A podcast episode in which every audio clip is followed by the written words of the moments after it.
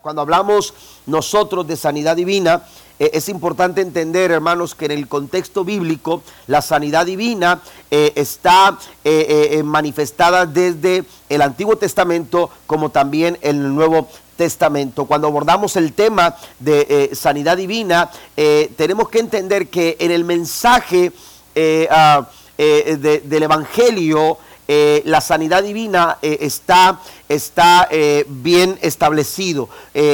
hablamos de cuatro puntos cardinales en el Evangelio y esos cuatro puntos cardinales tienen que ver con que Cristo salva, con que Cristo sana, con que Cristo bautiza y Cristo viene. Amén. Entonces, esos son los cuatro puntos cardinales del Evangelio. Si no tiene las hojas eh, de estudio, solamente solicítelas a los sugieres. Quizás eh, vayan a preparar algunas otras hojas este, para que puedan llegar a sus manos y, enseguida las, van a, recibir. Amén. Entonces, ah, entendemos pues que eh, en, la, presentación del Evangelio de Cristo, que Cristo nos entregó, entendemos que este Evangelio, en, visto en, cuatro, en cuatro puntos cardinales, nos presenta de esta forma. Cristo salva, Cristo sana, Cristo viene y Cristo bautiza y Cristo y Cristo viene. Y dentro de las verdades fundamentales de las asambleas de Dios es importante mencionar que desde el principio las asambleas de Dios, hermanos, es una organización, aleluya, a la que pertenecemos nosotros, pero es una, una organización, hermanos, que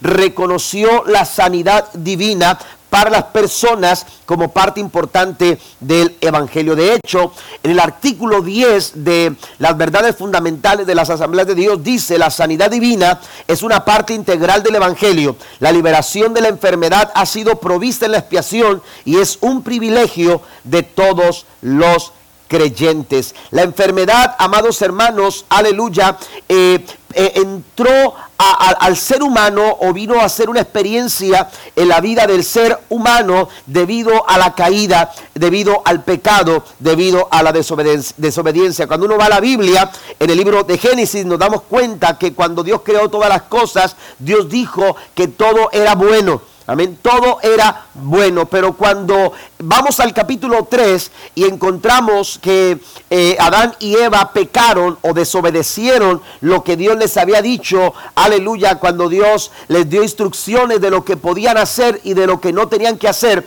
Adán y Eva desobedecieron de tal forma que a través de ese acto de desobediencia se dio el resultado de un sometimiento del cuerpo a los estragos de la enfermedad y como consiguiente la muerte. La Biblia nos dice en Romanos capítulo 5, versículo número 12, cuando Adán pecó, el pecado entró en el mundo y el pecado de Adán introdujo la muerte.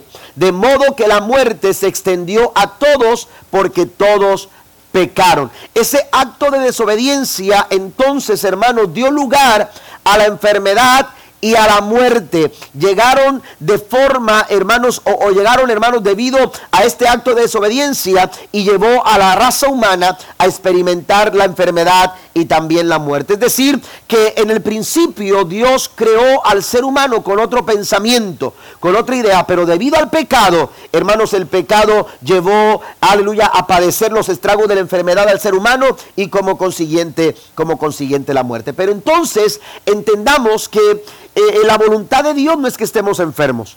La voluntad de Dios es nuestra sanidad. La voluntad de Dios es que nuestros cuerpos reciban la sanidad, aleluya, eh, eh, que Él, que él ha, ha, diseñado para nosotros. Y vamos a verlo a la luz de los puntos que estaremos mencionando enseguida. Vamos al primer punto. Tiene que ver con algunos aspectos importantes que debemos de considerar cuando hablamos acerca de la sanidad divina. Para nosotros, número uno, eh, la sanidad divina es una parte integral del Evangelio. Amén. Ahí teníamos el texto central de Jeremías 33. Dice, he aquí yo les traeré sanidad y medicina y los curaré y les revelaré abundancia de paz y de verdad. El primer aspecto que tenemos que contemplar cuando hablamos de sanidad divina, hermanos, es que la sanidad divina es una parte integral del evangelio. Yo mencionaba hace unos momentos que la sanidad divina es eh, uno de los cuatro puntos cardinales del evangelio. Cuando predicamos salvación, cuando predicamos, aleluya, eh, eh, la salvación y excluimos eh, la sanidad divina de nuestro mensaje del Evangelio, estamos presentando un Evangelio incompleto. Porque cuando hablamos de integral, cuando hablamos de algo, eh, eh, de, la, cuando utilizamos la palabra integral, es parte integral, entonces estamos hablando de, de algo, hermano, que junto a otro forman uno, forman algo completo. Amén. Forman algo que es completo. Y el Evangelio es completo cuando se presenta de esta manera, cuando se incluyen, aleluya, eh, eh, el deseo de Dios de alcanzar a los perdidos, pero también el deseo de Dios de proveer salud y bienestar a las personas que están en una condición de enfermedad. ¿Por qué mencionamos esto? Porque la sanidad divina fue parte del, del ministerio, característico del ministerio que Cristo desarrolló aquí en la tierra.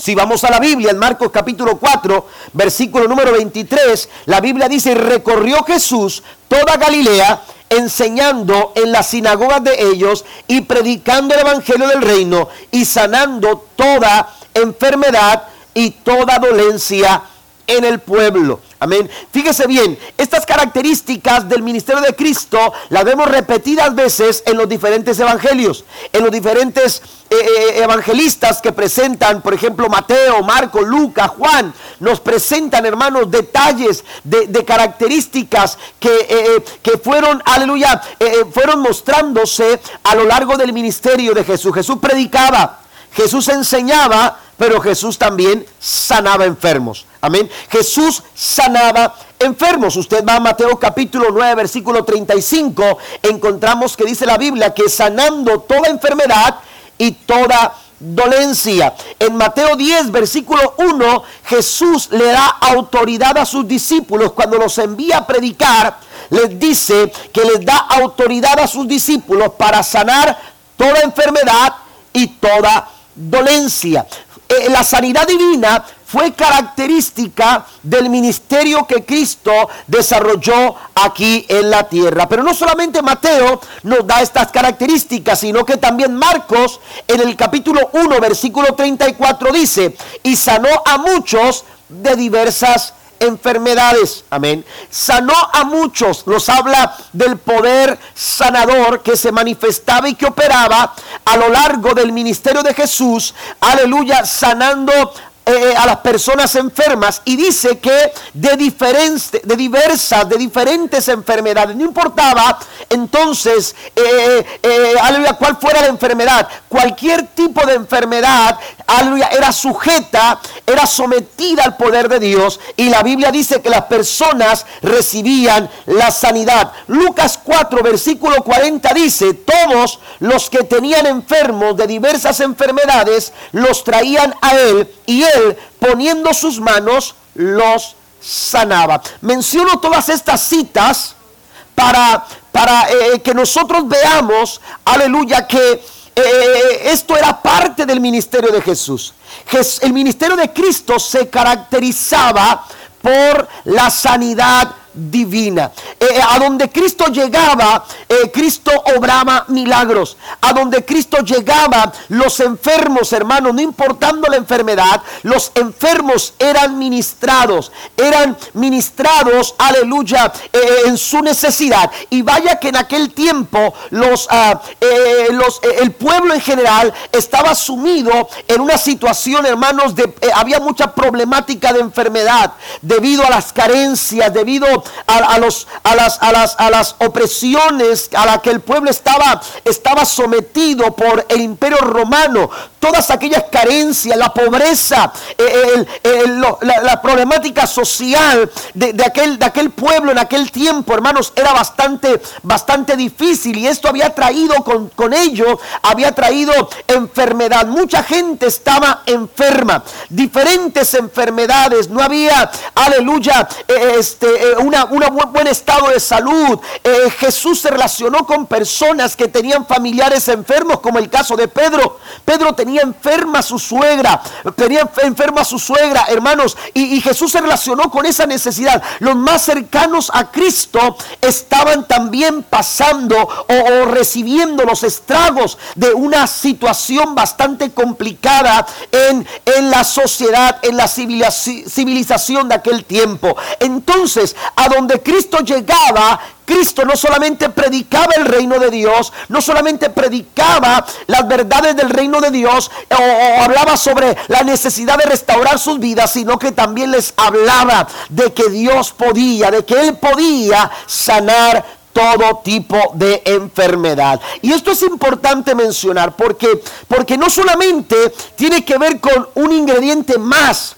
para cubrir un espacio, para, para cubrir una, una, una, eh, eh, una área de, del ministerio de Cristo. Tenía, aleluya, una, una peculiaridad eh, importante, aleluya, cada uno de los milagros. Y es que cada uno de los milagros, hermanos, señalaban, había una, una relación estrecha entre el ministerio de Jesús al sanar a los enfermos con el ministerio de Cristo al salvar al pecador. Amén. Cuando Cristo sanaba a una persona, regularmente Jesús decía esto, tu fe te ha salvado. Amén. Jesús ponía un hincapié. Amén. Un hincapié, una, Jesús señalaba eh, cada vez que operaba un milagro, Jesús señalaba, hermanos, el tema de la salvación. De alguna manera Cristo quería decirle a las personas, te sano tu cuerpo, pero quiero sanar tu alma. Amén.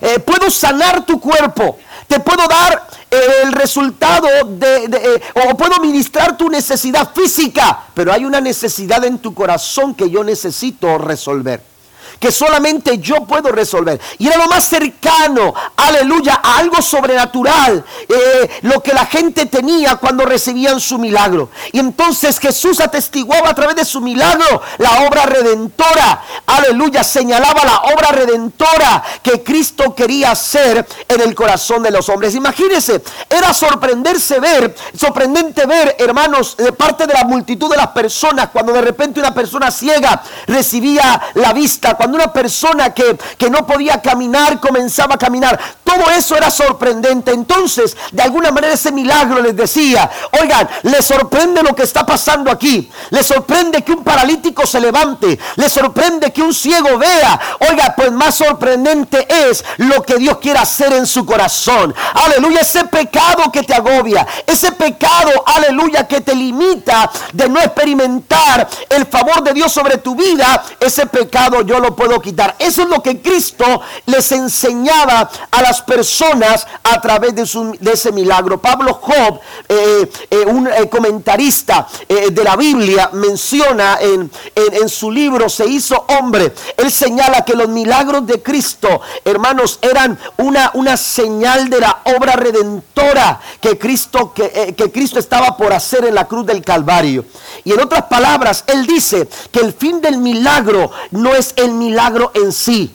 Amén. Nos quedamos cortos de vista, nos quedamos lejos de alcanzar el fin, de alcanzar el propósito cuando solamente somos receptores del milagro, cuando nosotros solamente nos conformamos con recibir el milagro. Pablo Job dice que el propósito del milagro no es el fin, no, no es el milagro en sí, aleluya, sino que el hombre que recibe el milagro pueda tener, aleluya, un encuentro personal con Cristo Jesús. Un aplauso fuerte al Señor esta mañana. Por eso Jesús obraba milagros, por eso Jesús sanaba enfermos, porque Él quería de alguna manera mostrarle a las personas la necesidad más profunda que había en su corazón. Y es que como seres humanos, a veces hermanos nos dejamos llevar al tan fácilmente y pensamos que si resolvemos ciertas situaciones en nuestra vida las cosas van a cambiar. Amén. Si tengo un mejor trabajo las cosas van a cambiar. Si tengo esta mejor oportunidad, las cosas van a cambiar. Mi vida va a ser diferente. Si yo vivo en un, en un, barrio diferente, si yo, si yo asisto a una escuela diferente, si yo eh, eh, puedo, puedo, puedo lograr esto diferente, la verdad es que la vida que cambia es una vida que tiene un encuentro personal con Cristo. La Biblia dice de modo que si alguno está en Cristo, nueva criatura es. Puedes cambiar tu entorno, puedes cambiar la fachada de tu casa, puedes cambiar la forma de vestir, puedes cambiar lo que comes, puedes cambiar muchas cosas, pero si no cambias el corazón, de nada sirve. Lo que necesitamos cambiar, hermanos, o, el cambio que necesitamos, ese solamente se logra cuando aceptamos a Cristo como nuestro Salvador personal. ¿Alguien lo cree esta mañana? El hombre necesita acercar su vida a Jesús. El hombre necesita, nuestras familias, nuestra sociedad necesita tener un encuentro personal con Cristo. Y Jesús se valía, hermanos, de un milagro. Jesús se valía de la sanidad divina para que el pueblo en Jerusalén, para que la gente, hermanos, en las diferentes aldeas a donde Jesús llegaba entendieran, hermanos, su necesidad profunda de salvación. Para ello Jesús utilizaba los milagros. Porque los milagros son una señal Aleluya, es una, es una señal de lo que de lo que Cristo estaba por hacer en la cruz en la cruz del Calvario. De hecho, Marcos capítulo 2 nos da constancia de un momento en el que Cristo está enseñando en Capernaum, en una casa. La gente se amontona porque todos querían recibir algo de parte de Él y se amontonan, eh, eh, llenan la casa, están por las ventanas, por las puertas, escuchando lo que Cristo estaba hablando. Y mientras Él estaba hablando, de pronto dice la Biblia en Marcos capítulo 2 que un hombre que quería acceder a donde estaba Cristo no podía porque era paralítico pero cuatro personas se acercan para ayudarlo y no pudiendo entrar por la puerta, buscaron una forma de, meterlo a donde estaba Cristo. Abrieron un agujero en el techo y lo dejaron, lo, empezaron a bajar cuidadosamente. Y apenas Cristo lo ve, y cuando Cristo lo ve, aleluya, su, su, eh, su, su visión, porque la visión de Dios es mucho más profunda, es mucho más amplia que la nuestra. Cuando Cristo lo ve, Cristo lo ve necesitado. Y mientras que uno ve un paralítico, Cristo ve un pecador. Mientras que uno ve un enfermo, Cristo ve una persona que necesitaba ser transformada en su alma y en su espíritu. Y en ese momento Cristo le dice al paralítico mientras era bajado, le dijo, tus pecados te son perdonados. Oiga, qué tremenda palabra. Pero los que estaban ahí no lograban entender por qué Cristo estaba haciendo eso. Los líderes espirituales de aquel tiempo, aleluya, no comprendían, eh, decían esto es blasfemia. ¿Cómo es posible? Que este hombre llamado Jesús se atreva a perdonar pecados? ¿Que acaso no solamente Dios puede perdonar pecados? Eso es cierto.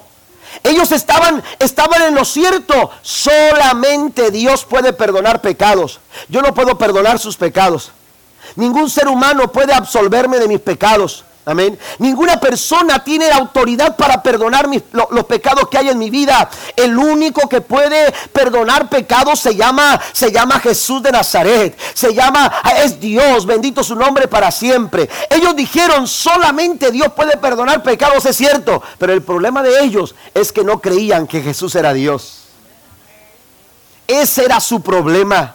Ellos no creían, no reconocían que quien estaba hablando ahí, aleluya, era el Hijo de Dios. Y como Dios, Él tenía autoridad para perdonar pecados. Por eso Él le dijo, tus pecados te son perdonados. Pero a ellos se les dificultaba. Y como ellos no entendían lo que estaba pasando, entonces les dijo, ¿qué más fácil?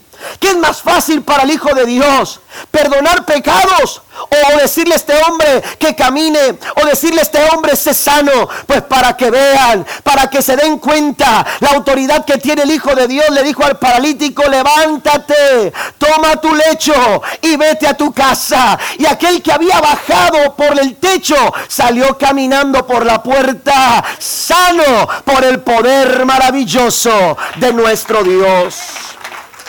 Aleluya. La sanidad divina es parte integral del Evangelio que predicamos. Amén. Y cada vez que hablamos el Evangelio, la sanidad divina se hace presente. Y cada vez que se habla, se predica el Evangelio del reino de Dios, hermanos, la sanidad divina, el milagro, los milagros de Dios eh, eh, quieren ocurrir quieren ocurrir. ¿Sabe por qué? Porque otro señalamiento que es importante mencionar es que Jesús dijo lo siguiente en San Juan capítulo 9, versículo 4, me es necesario hacer las obras del que me envió. Fíjese, vea la magnitud de estas palabras. Jesús dice, me es necesario hacer las obras del que me envió. ¿A qué obras se estaba refiriendo? A sus obras milagrosas Aleluya, es parte fundamental, la, sanidad divina es parte fundamental del Evangelio, integral del Evangelio, porque es una parte importante de las obras que Dios envió a Jesús a realizar. Esto, hermanos, está armonizado con la forma en que Dios se revela al pueblo de Israel. en el Antiguo Testamento. Usted va a Éxodo capítulo 15, versículo 26. Dios se revela a su pueblo de la siguiente forma. Y dijo, si oyeres atentamente la voz de Jehová, tu Dios, e hicieres lo recto delante de sus ojos, y dieres oído a sus mandamientos, y guardares todos sus estatutos, ninguna enfermedad de las que envía los egipcios te enviaré a ti, porque yo soy Jehová, tu sanador. ¿Alguien lo cree? Yo soy Jehová, tu sanador. Este, este nombre hace algunas semanas atrás, cuando recién iniciábamos esta serie sobre doctrina bíblica, eh, estudiábamos los nombres de Dios. Y uno de esos nombres, hermanos, es el nombre de Jehová Rafa. Y Jehová Rafa dice, eh, se, significa Jehová el sanador o Jehová tu sanador, Jehová el que sana. Amén. Aleluya. Y, mencionábamos que eh, más que un título, es la revelación de la naturaleza y el carácter de Dios. Es decir, cuando Dios habla de que Él es Jehová tu sanador, Él está revelando su naturaleza, Él está revelando su carácter. Esto me hace pensar entonces, hermanos, que, que la naturaleza de Dios es sanar. Así como cuando decimos que Dios es amor, la naturaleza de Dios es amar. Dios no odia porque su naturaleza Dios no desprecia. ¿Por qué? Porque su naturaleza no es esa. La naturaleza de Dios es amar. Dios ama a las personas, Dios ama al pecador, aunque aborrece el pecado, Dios ama al pecador. Pero entonces si decimos que la naturaleza de Dios es amar, porque Dios es amor, cuando Dios dice yo soy tu sanador, Dios dice mi naturaleza es sanarte. ¿Alguien lo cree? La naturaleza de Dios es sanarte. Ahora, es bien interesante cómo comienza este versículo número 26, porque dice, y dijo, si oyeres atentamente mi voz. Hay que prestar atención al Evangelio. Y el Evangelio que predicamos, hermanos, a, veces es, eh, se, nos, se nos vuelve tan conocido el Evangelio. Conocemos tanto el Evangelio que nos olvidamos de la, del valor que el Evangelio tiene. Y el Evangelio que predicamos todos los días el evangelio que hablamos todos los días, ese evangelio es potencia de Dios. ¿Qué dijo Pablo? No me avergüenzo del evangelio. Romanos 1, versículo 16, no me avergüenzo del evangelio. Este evangelio no son palabras, este evangelio no es rutina. Este evangelio no es tradición, es que es el evangelio que me predicaron mis padres, es el evangelio que vivieron mis hermanos, mis, mis parientes, mis, eh, mis, mis conocidos. Este evangelio es potencia de Dios, este evangelio es potencia del Señor. Aleluya, dice, eh, dice, no me avergüenzo del evangelio porque es potencia de Dios para salvación. Cuando Pablo utiliza la palabra potencia, hermano, se refiere a dinamita. ¿Y qué es lo que puede suceder cuando una dinamita explota? Amén. Hay una transformación. Se pueden elevar puentes, se puede edificar un edificio nuevo, se puede haber camino donde no hay. Pues cuando el Evangelio de Dios llega a nuestra vida, Dios abre camino donde no hay. Dios edifica algo nuevo en nuestras vidas cuando recibimos el Evangelio del reino de Dios. Pero este Evangelio, hermanos, nos presenta eh, eh, a la sanidad divina como parte integral del Evangelio. No podemos hacer de lado eh, eh, la sanidad divina. Cada vez que estamos predicando, usted está escuchando el mensaje del Señor. Es que el pastor no habló de sanidad esta noche. Amén. Eh, aunque no se hable de sanidad, el evangelio que estamos predicando es un evangelio integral, donde la salvación, donde la sanidad divina, donde las obras de Dios, hermanos, se hacen manifiestas y operan en la vida de todo aquel que cree. Alguien le da un aplauso al Señor esta noche, esta mañana. Es el Evangelio del reino de Dios. Y cada vez que se predica, aleluya, los milagros de Dios pueden suceder cuando los creemos. La Biblia dice que estas señales seguirán a los que creen. ¿Cuándo dice eso el Señor? Marcos capítulo 16, versículo 17. Amén. Jesús está hablándole a sus discípulos de que vayan a todo el mundo y prediquen el Evangelio a toda criatura. Y entonces dice, hablen de ah, eh, prediquen compartan, hablen, no tengan miedo de decirlo. Mire, el problema es que a veces nosotros tenemos temor a hablar las cosas. Tenemos temor. ¿Y, qué si no sucede? ¿Y qué si no pasa? Ese no es problema suyo.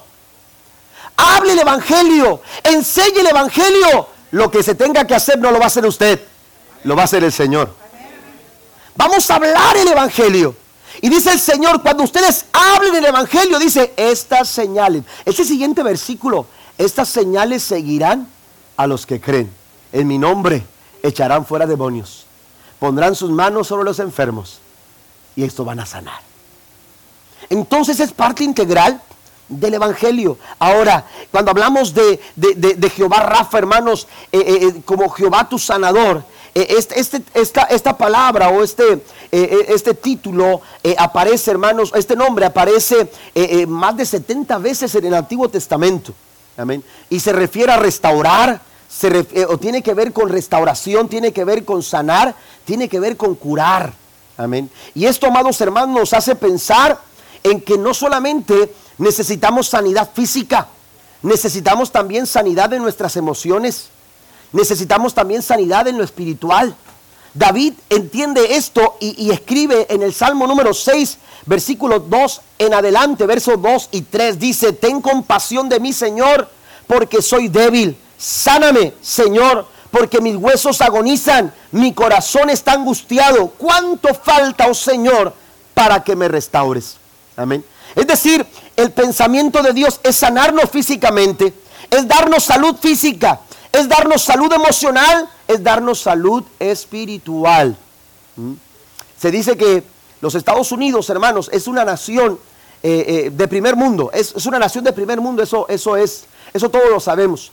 Y tenemos, tenemos eh, cosas de primer mundo, amén. La medicina está en primera línea. Amén. Eh, los tratamientos que, se están llevando a cabo, hermanos, son de primera línea. Amén. Eh, las medicinas, los hospitales de primera línea. Sin embargo, esta nación, hermanos, que es de primer mundo, es una de las naciones a nivel mundial más enferma. Es una de las naciones a nivel mundial más enferma.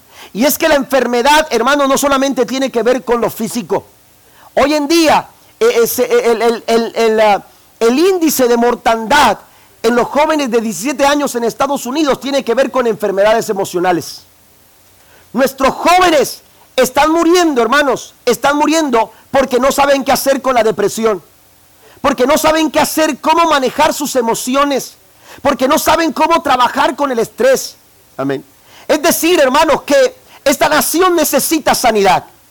Esta, nación necesita un milagro, un milagro físico, un milagro emocional, pero sobre todo un milagro espiritual.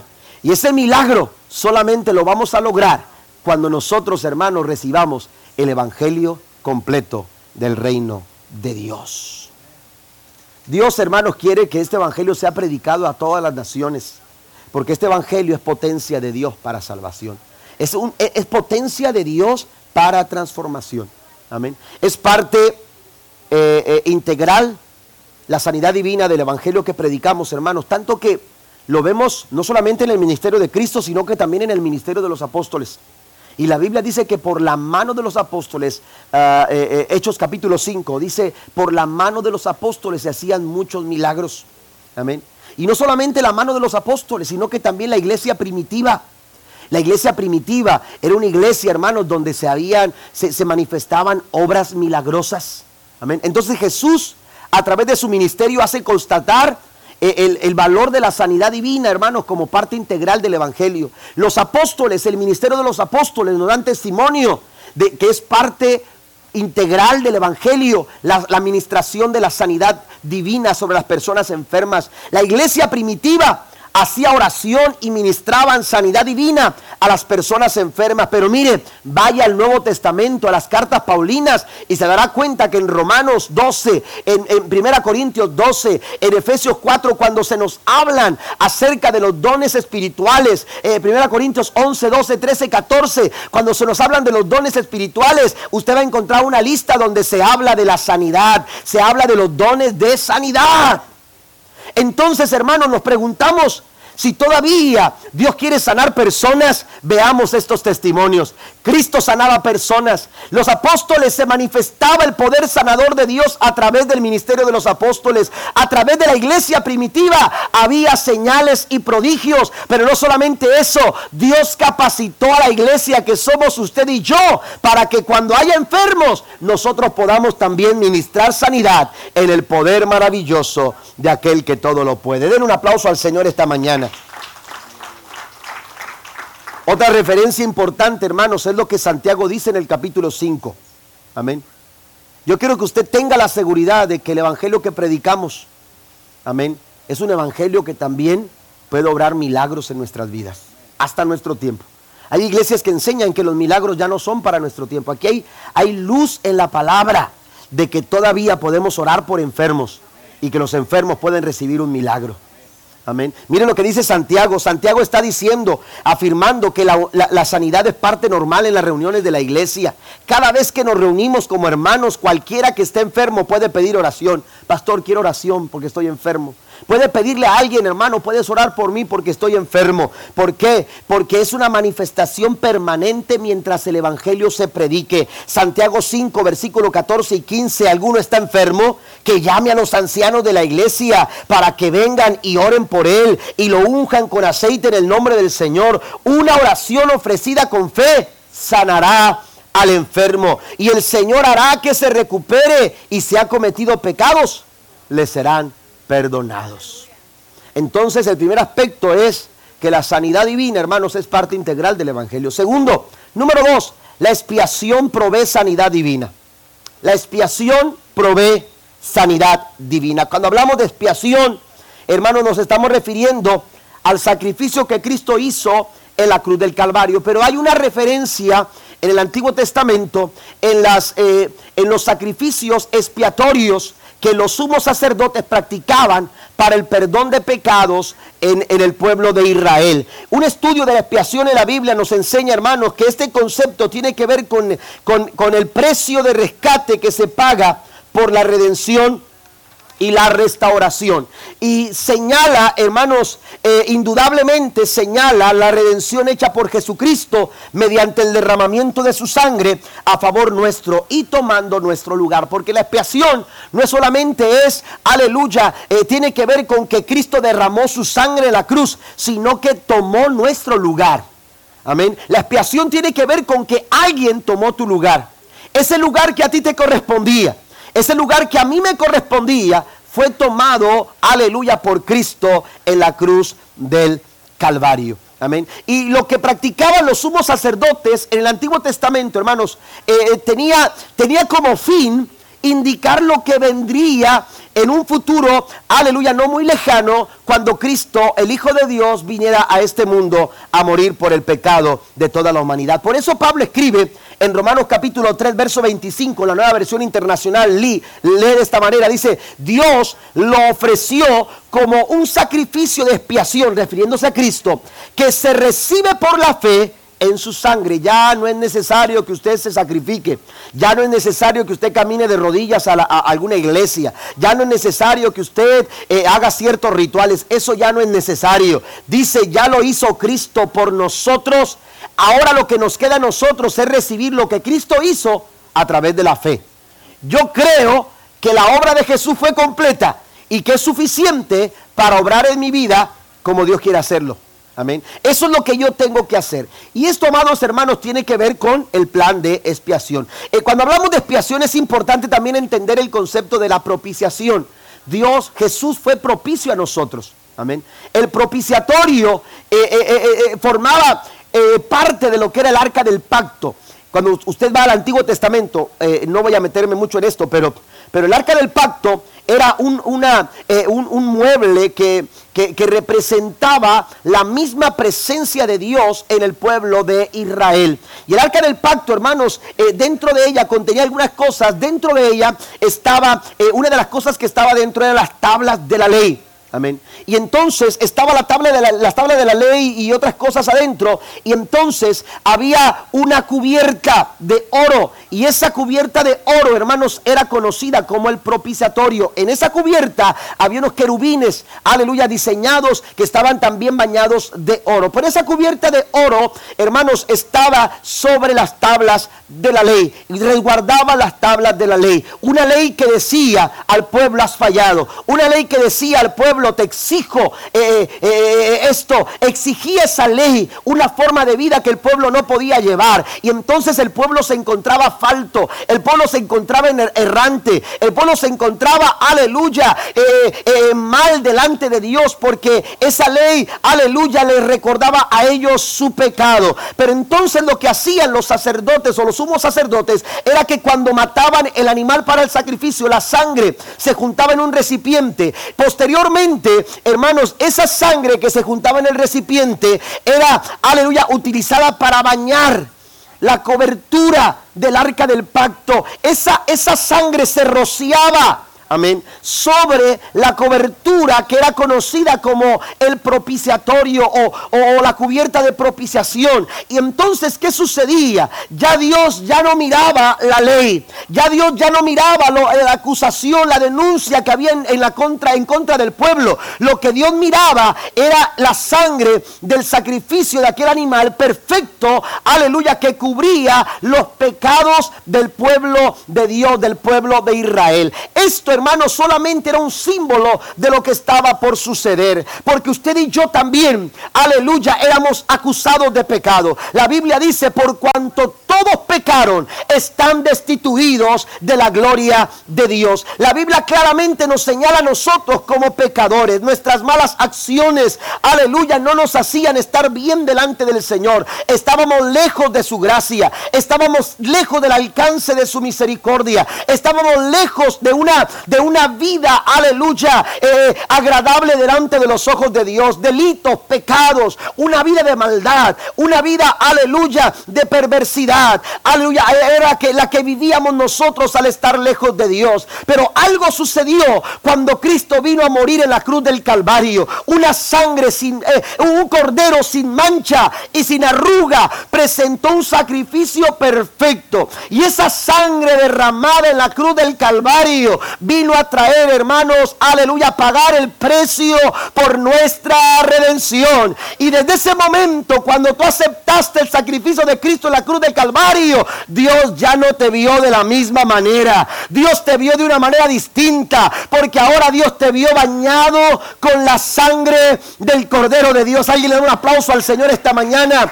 Él nos ve ahora lavados, ahora limpiados, ahora nos ve, amados hermanos, aleluya restaurados por la sangre del Cordero de Dios. Eso no lo podíamos hacer nosotros, porque tus mejores actos, tus mejores obras, la Biblia dice que son como trapo de inmundicia. No podemos hacer algo tan bueno que nos lleve al cielo. No podemos. No puedes hacer algo tan bueno que digas tú, esto sí me hace que me gane el cielo. Porque a veces eso es parte de nuestras frases. No, ¿a poco no me gané el cielo con esto, Jani? Amén. Porque el esposo ya hizo una carne asada y todo. Ahora que si le hace, pues aproveche e invite al pastor. Amén. No se va a ganar el cielo, pero va a estar muy cerquita. Amén. Pero ese es otro mensaje. Eso no es del Evangelio. Eso no es parte del Evangelio. ¿ok? Este, pero, pero qué importante es que entendamos, hermanos, que nuestras mejores obras no son suficientes, nuestros mejores actos no nos podían llevar a Dios, pero el sacrificio de Cristo, un sacrificio perfecto, compró, hermanos, nuestra, nuestra vida a precio de sangre y ahora nosotros podemos tener entrada al Padre directa. ¿Cuántos dicen amén a esto? Mire, lo que estamos hablando el profeta Isaías lo miraba 700 años antes de que sucediera. Y dijo el profeta en el, en, el, capítulo 53, versículo 4 y 5, dijo estas palabras, ciertamente Él cargó con nuestras enfermedades y soportó nuestros dolores. Escuche esto, está hablando de lo que Cristo hizo en la cruz del Calvario. Está hablando de ese momento cuando Cristo era, era clavado en la cruz, cuando Cristo era levantado con clavos en sus manos, en un costado, aleluya, que fue horadado por una lanza, aleluya, eh, eh, eh, con los pies maltratados, aleluya, y afirmados con clavos también sobre la madera, un cuerpo maltratado, herido por golpes de látigo, una corona en su espina, cuando, cuando una, una, una, corona de espina en su, en su, en su, en su frente, y cuando, cuando, cuando Isaías está viendo eso, aleluya, seguramente está diciendo es el plan perfecto de Dios para la redención de la humanidad. Pero Isaías no solamente ve perdón de pecados en ese acto de redención, Isaías dice también a través de ese acto, Él está llevando consigo tu enfermedad, mi enfermedad, Él está llevando sobre sí nuestros dolores. ¿Cuánto lo creen? Él está llevando nuestros dolores, nuestra enfermedad, pero nosotros lo consideramos herido, golpeado por Dios y humillado. Él fue traspasado por nuestras rebeliones, molido por nuestras iniquidades. Sobre Él recayó el castigo, el precio de nuestra paz y gracias a sus heridas. Diga conmigo, gracias a tus heridas. Hoy soy sano. Gracias a las heridas del Señor, usted y yo somos sanados. El sacrificio de Cristo no solamente hizo posible nuestra redención, sino también hace posible nuestra sanidad. Y esto me hace pensar, hermanos, que la sanidad divina entonces estaba dentro del plan de Dios antes del comienzo de los tiempos, porque era parte del plan redentor. Cuando, cuando Dios, hermanos, aleluya, eh, eh, eh, preparó todo lo que habría de suceder con Jesús, lo hizo pensando no solamente en la redención de tus pecados, sino también en la sanidad de nuestros cuerpos. Hebreos capítulo 4, versículo 14 al 15, Pablo hace una referencia a, lo que hacían los sumos sacerdotes. Y él dice, por lo tanto, ya que tenemos un gran sumo sacerdote que entró en el cielo, Jesús el Hijo de Dios, aferrémonos a lo que creemos. Nuestro sumo sacerdote comprende nuestras debilidades porque enfrentó todas y cada una de las pruebas que enfrentamos nosotros. Sin embargo, Él nunca pecó. El ministerio, hermanos, de los sumos sacerdotes bajo la ley en el Antiguo Testamento, hermanos, aleluya, era una figura del ministerio de Jesús como el gran sumo sacerdote. Amén. Y cuando Pablo piensa en lo que Cristo hace ahora como nuestro gran sumo sacerdote, es inevitable compararlo con lo que hacían los otros sumos sacerdotes. Esos sumos sacerdotes, hermanos, hacían eh, eh, practicaban eh, de acuerdo a su oficio, ellos, ellos funcionaban de acuerdo a lo que tenían que hacer y cumplían con todos los requerimientos de un sumo sacerdote. Sin embargo, lo más, lo más cercano a estar involucrados con, con, con, lo que estaba pasando entre Dios y las personas que presentaban el sacrificio. Hermano, lo más cercano a ellos era cuando ellos ponían la mano sobre el animal cuando ellos ponían la mano sobre el animal de sacrificio. Eso, eso bastaba, aleluya, para que, para que entonces todo ese plan se llevara a cabo. Pero era lo más que los sumos sacerdotes podían eh, eh, eh, involucrarse con, lo, con, la situación entre, entre el hombre y, y Dios. Aleluya, cuánta razón tiene Pablo entonces cuando hace una diferencia, cuando él comprende una diferencia, cuando él descubre una diferencia, qué lejos están aquellos sacrificios con el sacrificio perfecto que hizo Jesús. Porque mientras que allá los sumos sacerdotes lo hacían porque lo tenían que hacer, porque nadie más lo podía practicar, porque a ellos, a ellos, aleluya, lo, les correspondía presentar esos sacrificios cuando ellos lo hacían quizás insensibles o indiferentes a la necesidad de esas personas. El sacrificio perfecto de Cristo se realizó por un sumo sacerdote que puede de cada uno de nosotros. Él se puede compadecer. Y en este contexto, hermanos, la sanidad divina es un acto de la misericordia y el amor de Dios. Dios hacía milagros a través del ministerio de Jesús por amor. Dios hacía milagros a través de la iglesia en el libro de los hechos por amor. Dios obra milagros actualmente, hermanos, también, porque Él se puede compadecer por lo que tú estás pasando. Él puede, dice Pablo. Él puede, la reina Valera dice, Él puede compadecerse. No tenemos a un sumo sacerdote que no pueda compadecerse de nosotros. Claro, Él puede compadecerse. Oiga, esta palabra toma sentido cuando una persona, aleluya, necesitada como aquel leproso, se acerca a Jesús para preguntarle, si tú quieres, tú puedes limpiarme. ¿Cuántas personas alrededor de Él pudieron, pero no quisieron?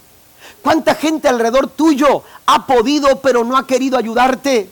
Amén. ¿Alguna vez ha, necesitado que alguien le pase cables en el Walmart? Amén. Porque la batería se le descargó. Y usted dice, ahora sí viene un buen samaritano. Es el pastor de comunidad cristiana Emanuel. Tiene toda la pinta de un buen samaritano. Y le dice, oye, me pasa cables. Y el pastor le dice, no, es que se me daña la computadora. Amén. O sabe qué, tengo, no tengo tiempo. Y luego pasa el músico.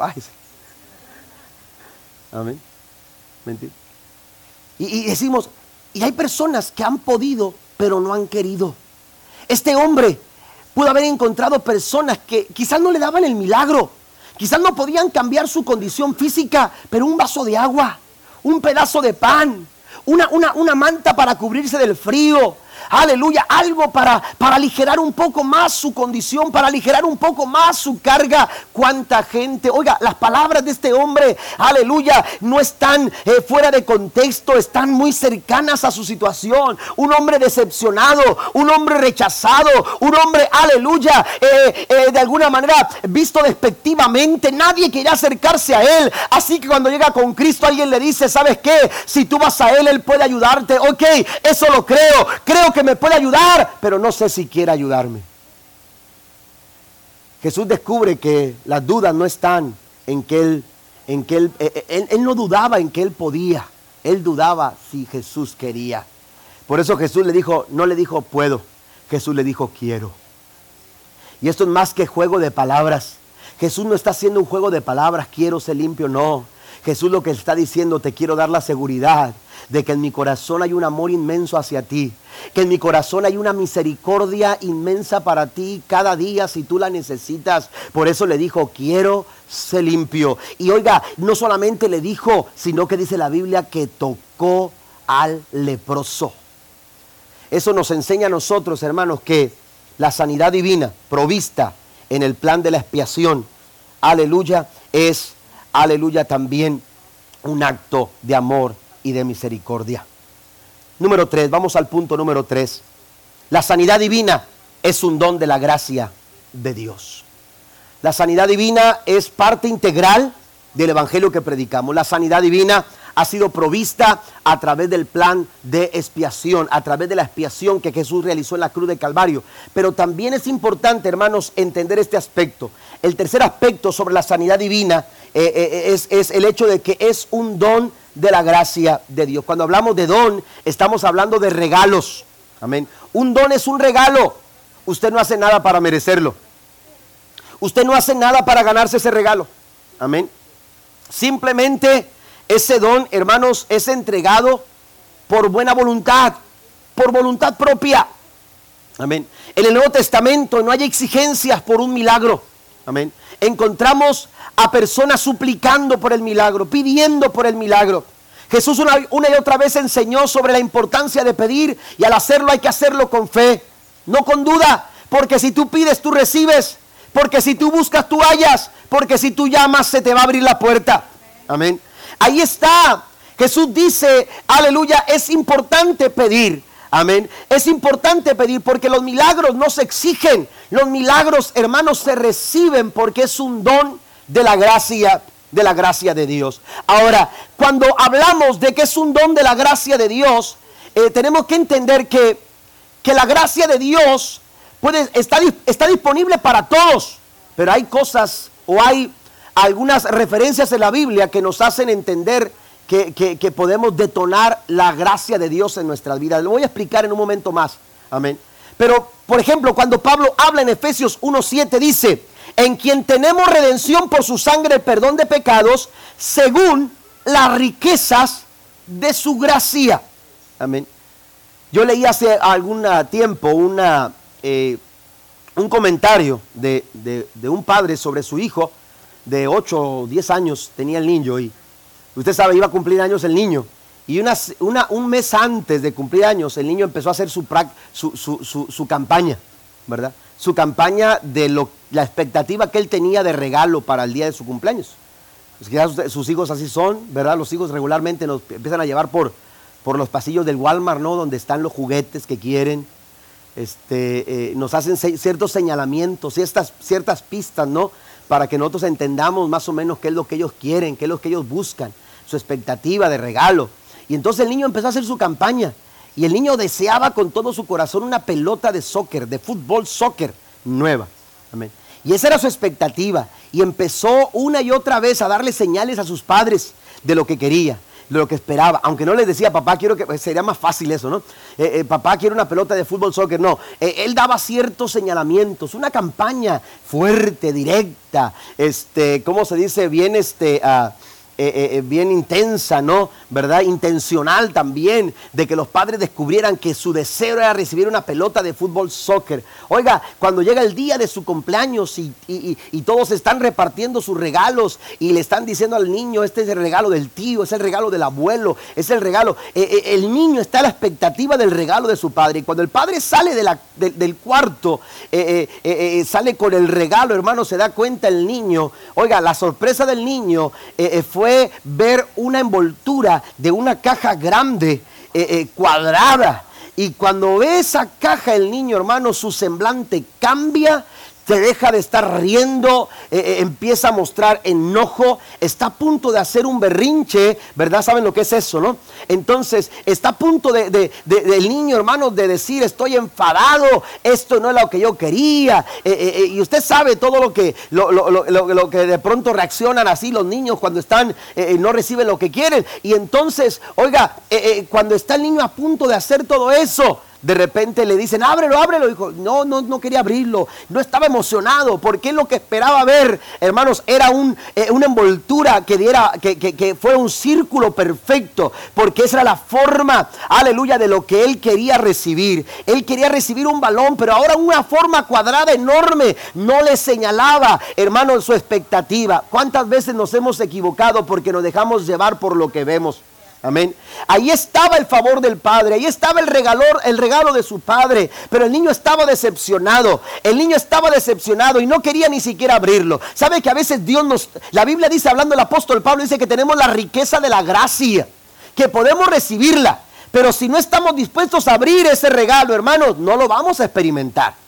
Necesitamos algunos detonantes de la gracia de Dios para, para, recibir el favor de la gracia de Dios sobre nuestra vida. Aquel niño no quiso eh, por sí mismo empezar a, romper el regalo, a romper eh, eh, la envoltura, sino que el padre dijo, vente, vente, y empezó a, abrir un poquito el padre, y empezó a abrir un poquito, a descubrir un poquito. Oiga, ¿cuál fue la sorpresa del niño? Que, que no era una pelota, era el estadio completo. Ah, no sé. No. Era, era, era un equipo, hermanos, con, que traía pelota, traía las dos porterías, traía algunos conos, para, accesorios para que el niño pudiera practicar, hermanos, eh, eh, eh, el fútbol de una manera más. Ah, mire, la riqueza de la gracia de Dios es tan maravillosa, es tan amplia. A veces pensamos, es esto, esta es la forma de lo que quiero, esta es la forma de lo que espero, esta es la forma de lo que yo necesito cuando Dios dice, yo tengo algo más grande para tu vida, tengo algo más amplio para tu casa tengo algo más amplio para tus hijos. Tengo un plan maravilloso para resolver en tu vida. Pero a veces nuestra, nuestra, nuestra, nuestros ojos físicos no nos permiten avanzar para experimentar las riquezas de la gracia de Dios. Hay algunos detonadores que yo quiero mencionarlos. Y esos detonadores usted los encuentra en la Biblia, hermanos, que pueden ayudarnos a detonar la riqueza de la gracia de Dios en nuestra vida. La primera es la confesión tenemos que confesar. La Biblia dice, confiésese los pecados unos a otros para que sean sanados, dice Santiago capítulo 5, verso 16. Hay que abrir nuestro corazón y hacer una confesión. Leíamos Jeremías 33. Jeremías, el trasfondo de Jeremías, hermanos, es un trasfondo de cautividad. Es un trasfondo, hermanos, aleluya, de angustia. Es un trasfondo de desesperación, todo como consecuencia del pecado y de la perversidad del pueblo. Usted lee en Jeremías capítulo 33, verso 5, pues escondí mi rostro de esta ciudad a causa de toda su maldad. Es lo que Dios estaba diciendo a Jeremías. Jeremías, yo escondí mi rostro y quiero que se lo digas al pueblo. Dile al pueblo, escondí mi rostro de ustedes porque han sido pecadores, han sido malvados, han sido perversos. Pero ahora en el versículo 6 Dios determina algo diferente. He aquí que yo les traeré sanidad y medicina y los curaré y les revelaré abundancia de paz y de verdad. Si queremos nosotros detonar, hermanos, la gracia de Dios en nuestra vida, tendremos, hermanos, que empezar a reconocer nuestras faltas. Yo recuerdo cuando mis abuelos oraban por alguna persona que estaba enferma, lo primero que hacían era pedir perdón al Señor. Perdónanos si te hemos fallado. Perdónanos si hemos cometido alguna falta. ¿Por qué? Porque a final de cuentas el pecado es una barrera. El pecado hace una barrera entre Dios y nosotros. Vaya a Isaías 59, versículo 2, y la Biblia dice que el pecado hace una barrera entre nosotros y Dios, y esa barrera tiene que ser destruida cuando usted le confiesa al Señor sus faltas. Hay una promesa de sanidad cuando nosotros, hermanos, confesamos nuestros pecados, los unos a los otros. Mire, esto no tiene solamente que ver con Dios, a veces son ofensas entre nosotros. Amén. Vamos a ponernos de acuerdo en la familia, vamos a perdonarnos, porque en el día a día no es que no nos amemos, no es que no nos querramos en la familia, amamos a nuestra familia, pero a veces en el día a día nos ofendemos, cometemos algunas faltas entre nosotros, ¿por qué no pedir perdón? ¿Por qué no decir, sabes qué? Vamos a romper las barreras que puedan existir entre nosotros para que Dios pueda escuchar nuestras oraciones. Y dice la Biblia, para que sean sanados. ¿Estamos de acuerdo? Amén. Número dos, el, el segundo detonador, hermanos, es la fe, es creer. Ponga la palabra creer, tener fe para recibir el don de la sanidad. Ya mencionábamos que las señales que el Señor dice que puede realizar a través de la predicación del Evangelio van a seguir a todos aquellos que creen. Si usted cree por un milagro, usted va a recibir su milagro. Amén. La Biblia dice, hablando Santiago en el capítulo 5, verso 14, está enfermo alguno de ustedes, haga llamar a los ancianos de la iglesia para que oren por él y lo unjan con aceite en el nombre del Señor. Luego dice la oración de fe, la oración que cree. Cuando tú pides, pide con fe, pide creyendo lo que vas a recibir, porque a final de cuentas el resultado es por la fe. La Biblia nos enseña cómo Cristo, hermanos, señalaba o resaltaba la fe de aquellos que recibían un milagro. La mujer de flujo de sangre fue sana por su milagro. El, el, centurión, cuando pidió la salud de su siervo, aleluya, vio el milagro realizarse en la vida de su siervo porque creyó a la palabra de autoridad que Cristo tenía sobre la enfermedad. Jesús, aleluya, hizo milagros a través de la fe, operando milagros a través de la fe de las personas. De hecho, hubo un lugar en Nazaret donde Cristo no pudo hacer muchos milagros, dice la Biblia. ¿Por qué? Por la incredulidad. Cuidado con la duda. Cuidado con la incredulidad. La Biblia dice en Marcos 6, capítulo 5, verso 6, y debido a la incredulidad de ellos, Jesús no pudo hacer ningún milagro allí, excepto poner sus manos sobre algunos enfermos y sanarlos, y estaban asombrados, estaba asombrado de su incredulidad. La incredulidad, hermanos, impide que un milagro suceda. Abracemos la fe, abracemos la confianza, y esa fe solamente se aumenta a través de oír la palabra del Señor. ¿Mm? Aquí hay un detalle interesante que me, hubiera gustado ampliar un poquito más, pero eh, hablo sobre, sobre eh, que la fe, hermanos, aleluya, no se opone ni compite con la ciencia médica. Amén. No se opone ni compite con la ciencia médica. Vaya a la Biblia. La referencia que algunos utilizan es cuando Asa fue a consultar los médicos, amén, fue a consultar mm, eh, los médicos, usted lo puede leer en segundo libro de Crónicas, capítulo 16, versículo 12. El rey Asa fue a consultar eh, los médicos eh, que estaban en Siria, amén, en Siria. Pero esto, amados hermanos, se sale de contexto cuando utilizamos este texto para decir que Dios no quiere que vayamos a los médicos. ¿Por qué? ¿Por qué Dios juzgó a Asa por lo que hizo? No porque fuera a los médicos, lo juzgó porque fue, hermanos, a un pueblo que no correspondía Amén. Y sobre todo porque Asa ni siquiera se dio, aleluya, el momento para pedir la dirección de Dios. ¿Qué es lo que Dios quiere que haga para mi vida? Amén. ¿Qué es lo que Dios quiere que yo haga? Amén. ¿A dónde Dios me quiere dirigir? Asa no le importó buscar la voluntad de Dios, simplemente fue y buscó ayuda de un pueblo extraño, lejano de la voluntad del Señor y del cumplimiento de los propósitos de Dios. De ahí en fuera, hermanos, no encontramos otra referencia eh, igual. Amén. Todo lo contrario, encontramos, hermanos, eh, eh, por ejemplo, cuando Jesús cuando Jesús eh, eh, eh, trata con la mujer de flujo de sangre, esa mujer por 12 años había estado buscando la ayuda de los médicos, había consultado médicos. Ese hubiera sido un buen momento para que Cristo dijera, ¿sabes qué? Ah, ¿Verdad? Este, ¿Sabes qué? Para que veas que la medicina no te puede... Hubiera sido un buen momento para resaltar el hecho de que, de que no se podía buscar la ayuda médica. Amén. Pero Jesús no lo hizo. Jesús no tuvo, eh, eh, eh, no tomó ese momento preciso para señalarlo eso. Al contrario, Jesús lo que hizo fue enfocarse en, aleluya, en, decir a la mujer, tu fe te ha sanado. Entonces, hay diferentes, diferentes señalamientos. Cuando Cristo, yo mencionaba, cuando Jesús va a los leprosos y les dice, vayan al sacerdote, Jesús está respetando lo que la ley enseña. Y la ley, si usted va a la ley, cuando va a las leyes de higiene, cuando va a la ley de purificación, cuando va a ciertas leyes en el, Levítico, lea Levítico, lo que pasa es que a veces no nos gusta entrar a esos, a esos, a esos libros porque como que de pronto nos, nos cansa un poco, pero vaya y se dará cuenta que muchas de las leyes que Dios, do, Dios eh, dio, hermanos, forman parte ahora de la medicina preventiva. Amén. Forman parte de lo que los médicos te dicen, mire, si no quiere un infarto, tiene que hacer esto. Lo que pasa es que a veces nos dicen y hacemos lo que queremos. Y por eso después estamos batallando. Pero la medicina preventiva, hermanos, usted la ve también cuando Jesús, cuando Dios les indicaba sobre eh, eh, los hábitos saludables. Amén. Eh, porque había que salir del campamento para hacer sus necesidades?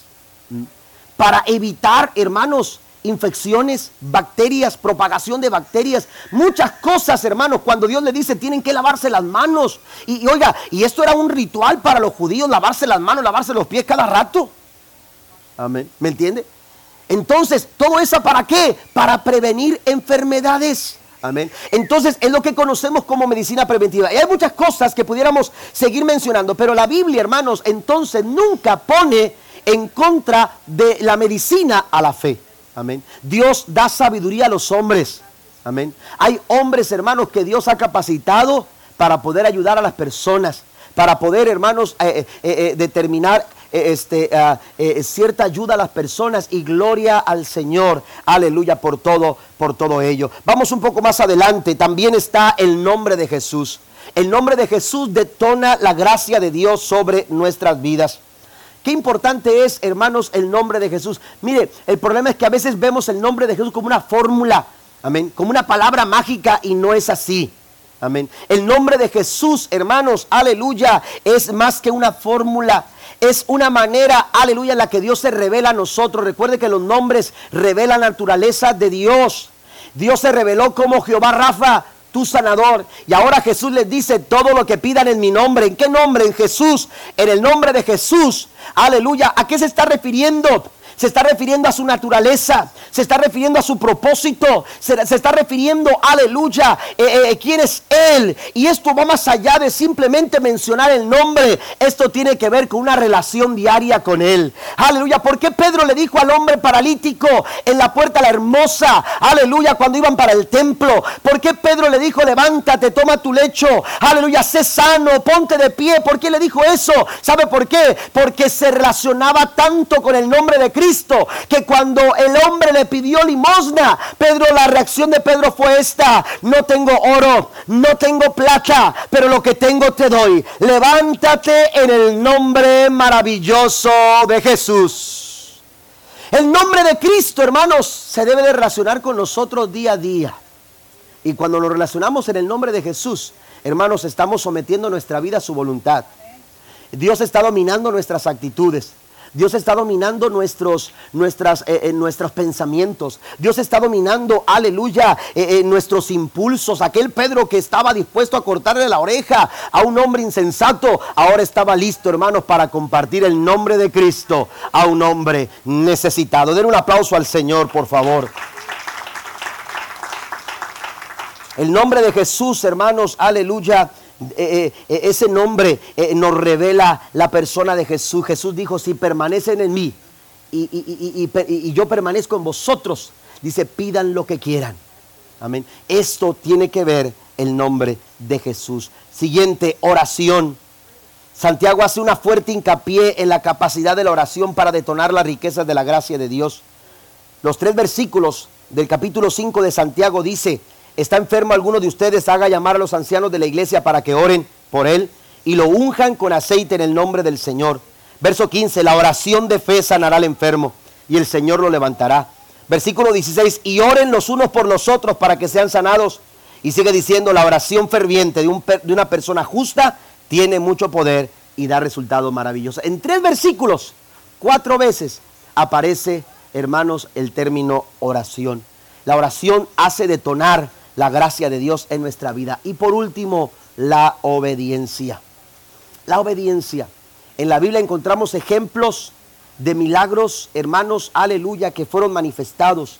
Favor de Dios, gracia de Dios manifestada a través de la obediencia. Porque la obediencia detona la gracia de Dios sobre nuestra vida. Póngase de pie, por favor, conmigo. Ya para terminar, los músicos pasen, por favor. Pero vemos algunos milagros, algunas referencias. Uno de ellos son los diez leprosos que cuando Cristo les dijo, vayan al sacerdote y preséntense delante de él. Es una orden. Ellos se fueron. Y la Biblia dice que cuando obedecieron, Jesús pudo haberles dicho, vengan y voy a orar por ustedes. Vengan y voy a, voy a poner lodo en su piel. Pudo haber hecho eso. Lo hizo con un ciego. Amén. Amén. Lo hizo con un ciego que cuando escupió en, la tierra hizo lodo y luego lo puso en sus ojos para que recibiera un milagro. Amén. Pudo haber hecho muchas cosas, sin embargo, a ellos les dijo, les dio una orden. Y las órdenes, hermanos, las órdenes están para obedecerse. Amén. Las órdenes están para obedecerse. Y cuando Dios dice algo hay que obedecerlo. Y cuando tú obedeces, detonas la gracia de Dios. Fue tanto, hermanos, aleluya, el estallido de la gracia de Dios que no fue necesario estar delante del sacerdote. Iban caminando cuando uno se atrevió. Levantó sus mangas y dijo, no veo, no veo lepra. Estoy sano, estoy sano, estoy sano. Y fue, se olvidó del sacerdote y regresó a donde estaba Jesús para decirle gracias por mi sanidad. La obediencia desata el poder de la gracia de Dios en nuestras vidas. Naamán estuvo a punto de perderse el milagro. Segundo libro de Reyes, capítulo 5. Dice la escritura que Naamán llegó a donde estaba el profeta Eliseo, como le habían indicado. Había traído cartas de su rey, había traído, pero un hombre importante, había traído riqueza para ofrecerle al profeta para que no estimara en gastos. Amén. Y le determinaron tiempo específico para atender su necesidad. Pero el profeta Eliseo, cuando sabe que Namán está ahí, manda decirle a su siervo, ve y dile que vaya y se zambulla siete veces al río Jordán. Esto fue un golpe certero al orgullo de Namán. Y él dijo, que este hombre no sabe quién soy. Viajé tanto, tanto tiempo, tanta distancia, traje tanta riqueza, traje tantas cartas para que este hombre me tratara así, ni siquiera se diera el, tiempo para salir a verme.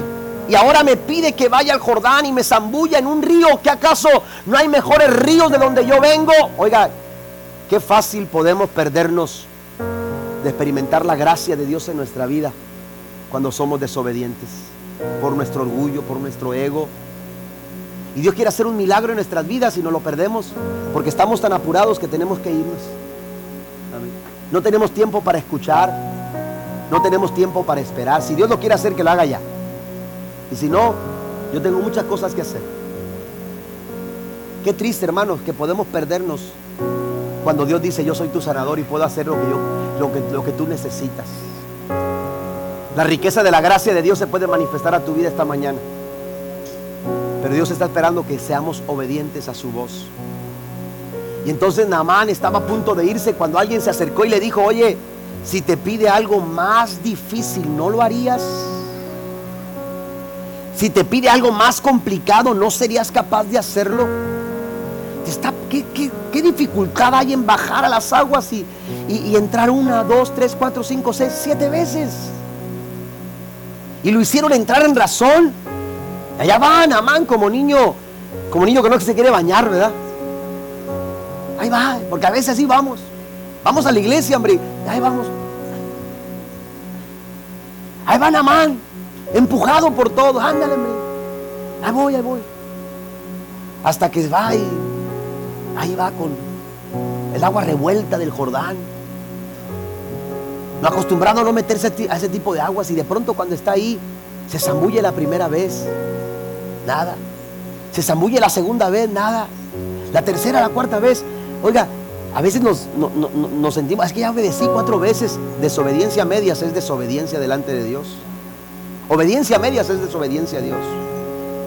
Pero no fue hasta la quinta, sexta, cuando llega la séptima vez y aquel hombre emerge del agua del Jordán, para sorpresa de todos y de ellos. Mire, la lepra, hermanos, no solamente daba evidencia con un olor feo, fétido, no solamente olía mal, amén, sino que se miraba mal.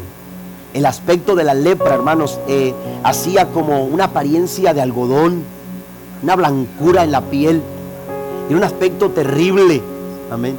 Por eso la gente se cubría, por eso la gente cubría su cuerpo por, por vergüenza y por el olor tan feo. Amén.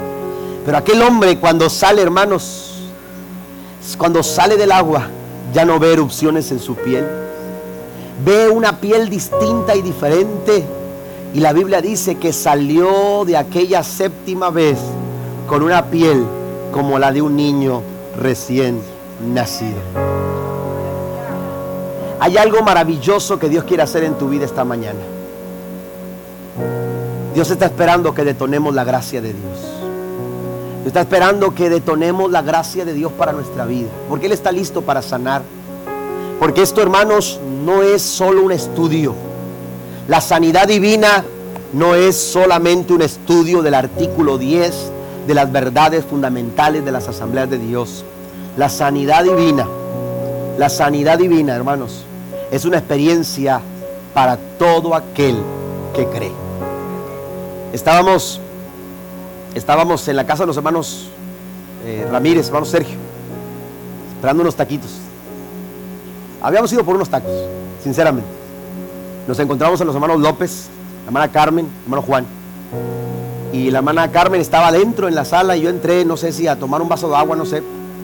Y, este, y estaba la hermana platicando con la hermana Ramírez estaban platicando. Y en ese momento me estaba diciendo, estaban diciendo de un problema en su mano, muñeca, en la muñeca, no sé, no recuerdo bien. Ahí está la hermana Carmen, ¿sí? Ella puede dar testimonio de lo que estoy diciendo. Le habían dicho que tenía que operarse, porque se había quebrado no sé qué tantas partes, estaba complicada la situación, le había mandado un especialista. Amén. Yo iba por mis tacos, hermano, sinceramente yo iba por mis tacos. Cuando la hermana Carmen me dijo esto y antes de salir de la sala, le dije, vamos a orar, Carmen, vamos a orar. Y vamos a creer que Dios te puede sanar. El lunes o el martes tuvo que ir al doctor para, para el chequeo que le iban a hacer. ¿Y cuál fue la sorpresa? Bueno, que no necesitaba nada. Dios se había hecho la obra en su muñeca. Amén. Y yo pudiera contar, hermanos, no es que no, no somos nosotros, es Dios, es la fe. Yo me uní a la fe que hay en el corazón de ella. Seguramente la hermana Ramírez que estaba ahí se unió a la fe que había. Una atmósfera de fe. Amén. Vamos a detonar la gracia de Dios en nuestras vidas. Si queremos un milagro, vamos por él. Si queremos un milagro, no vamos a quedar viendo lo que Dios está haciendo allá. Vamos a, a ver lo que Dios quiere hacer acá.